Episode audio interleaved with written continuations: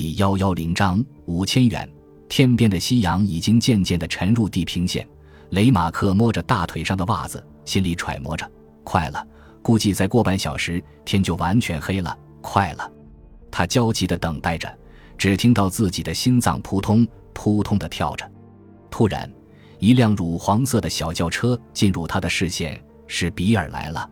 然而，还没等他多想，就见那辆小轿车向左一拐，驶进了一条小路。该死！他小声咒骂着。不错，就是他。雷马克远远地看见一个身材高大的男人从小轿车里出来，只见他长发披肩，拎着手提箱，大步地向珍妮小姐的屋子走去。果然来了。比尔最好是和他姑妈多说一会儿话，哪怕是半小时，这样就更加保险了。如果比尔拿到他姑妈的钱就走，现在的天还没有完全黑，我就下手，那太冒险了。即便我用袜子套着头，也有可能惊动附近的邻居。如果被他们看见，可就麻烦了。雷马克在内心紧张地盘算着。然而令他失望的是，比尔在珍妮小姐家待了不到十五分钟就出来了。只见他拎着箱子，满脸笑容地走到车前，仔细将箱子放好后就开车走了。望着比尔汽车的背影，雷马克的心一下子凉了半截。他也只好发动车子，远远地跟在比尔的车后。他打算一直跟到郊外，趁那里地处偏僻。先把比尔逼到路边，然后再下手，或者是干脆追上去，一不做二不休，真是荒唐。我为什么要这样幻想呢？本来这个计划就是不现实的。他不知为什么自己先否定了。就在雷马克不知究竟是该跟还是放弃的时候，一个令他意想不到的奇迹出现了。他看见比尔的车突然拐进一家小酒吧的停车场，显然他是想喝点酒再走。雷马克兴奋极了，心想。真是天助我也！他将车也开进了停车场，并设想着具体步骤。比尔在这儿会耽搁很长时间，他会下车，拎着手提箱走进小酒吧，然后再拎着箱子走出来，上车。那时我就想着想着，雷马克不禁得意地笑了。果然如他所料，三十分钟后，比尔从酒吧出来了。这时天已经很黑了。就在他摸出车钥匙开门时，冷不防一个黑影窜了上来。照着他的左太阳穴就是一棒子，他顿时昏倒在地，装钱的手提箱也被抢走了。那个黑影迅速消失在夜色中。第二天早上，雷马克的胃口特别好，他吃饱喝足后就穿上西服，扎上领带，还高兴地哼着歌，然后就精神抖擞地出了门。和往常相比，他今天是提前了半个小时去上班，因为到了银行后，把钱放回金库只需要几分钟的时间。然而天不遂人愿，当雷马克来到银行门口时，看到一位不速之客正在等候他。这个人就是加德警长。雷马克先生，你好。我知道自己今天来早了，但我觉得最好还是在你开始忙碌之前见到你。加德警长微笑着抱歉说：“怎么会是他？”雷马克感到一阵紧张，但他很快又镇定下来，心里想：看他说话的态度和满脸的笑容。估计不是为了那件事。再说了，平时我看这人也不是很精明的。想到这儿，他的心稍微平缓了一些，勉强带着笑容说：“哦，原来是警长先生呀！快进，快进！”说着就把加德警长领进了自己的办公室。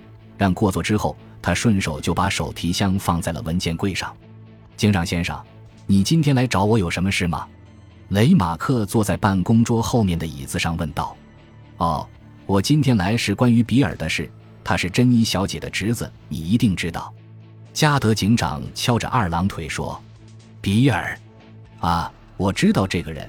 这么说，他又回到镇上来了。”雷马克不禁皱起眉头。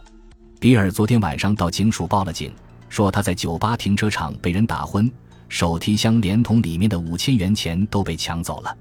加德警长简要的说着案情：五千元。这么大的数目，雷马克的眉头皱得更紧了。是的，这笔钱的确不少。我在三询问时，比尔发誓说是他姑妈珍妮小姐给的，说是要做一个什么特别的生意，必须要现金。随后我也找到了珍妮小姐，她证实比尔说的是真话。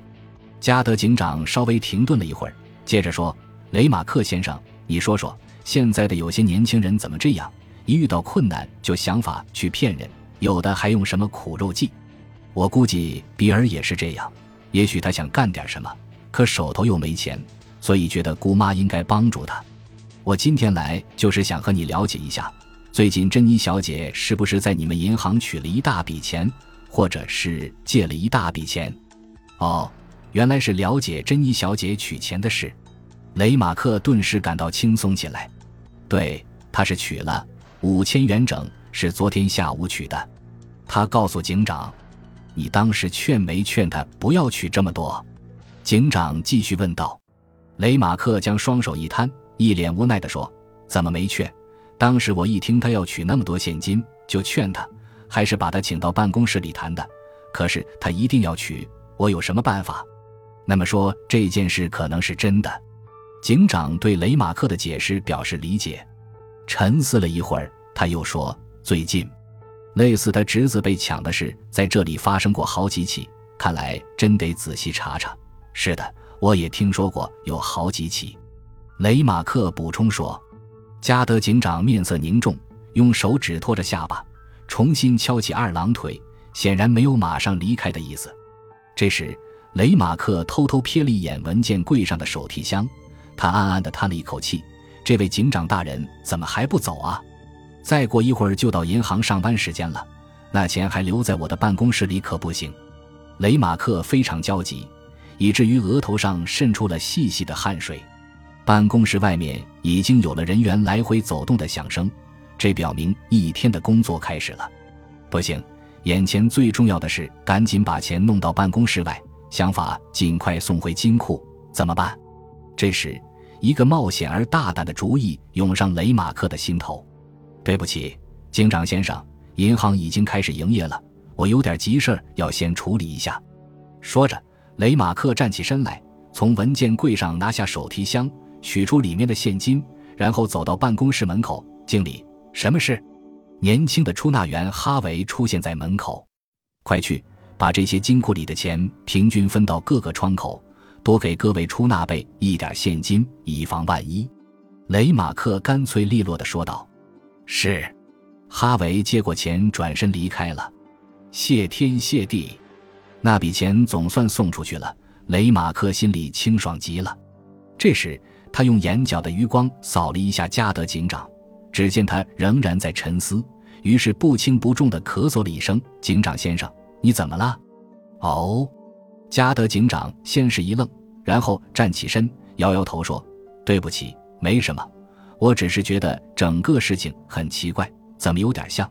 这时，哈维又走进经理办公室，他只得停住话头。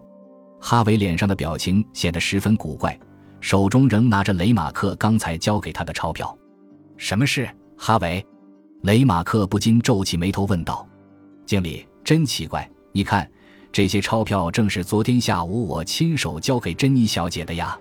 听到这句话，雷马克的头一下子就大了，还来不及反应，就听见哈维继续说道：“昨天下午，我我以为珍妮小姐可能不会听你的劝告，还是坚持要提现款，所以我我就趁你和他在办公室谈话的时候，把钞票上的号码都抄下来了。因为他取的钱太多，为了安全起见，我就把她作为特殊情况特殊对待了。”说着。哈维走过去，把钱放在雷马克的办公桌上。末了，哈维还不忘向经理提示一下自己的长处。经理，你是知道的，我做什么事都尽量仔细而精确。怎么又节外生枝？此时的雷马克真是欲哭无泪，因为他心中太清楚这一切了。从加德警长的表情看，可能他还没有弄明白。不过他突然眼睛一亮，哈哈。显然，他的理解力比雷马克想象的要高许多。经理，总行督察室派的查账员到了。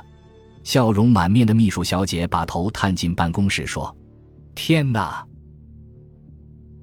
感谢您的收听，喜欢别忘了订阅加关注，主页有更多精彩内容。